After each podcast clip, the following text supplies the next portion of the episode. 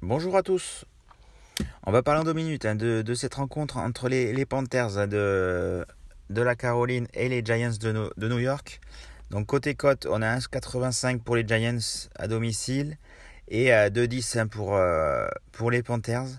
Euh, les Giants qui ont, ben, qui ont réalisé une, plutôt une belle performance euh, au match 1, qui sont allés gagner chez les Titans, c'était un peu une surprise. Et les Panthers qui, qui ont été un bon, plutôt bon match, mais qui ont perdu contre, contre les Browns. Donc ça va être un match quand même assez équilibré, on le voit au niveau des cotes.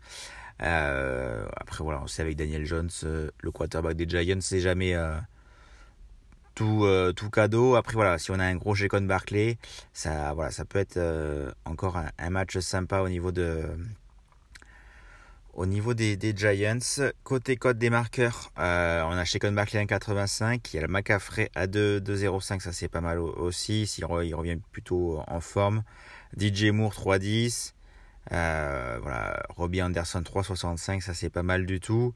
Côté, euh, côté Giants, euh, on a forcément le ben, Chicon Barclay et les, les receveurs qui Nicolas Day, Stellin Shepard. Et ensuite, voilà, il y a pas mal de, de blessés ou de voilà, potentiels absents avec Robinson, Tony.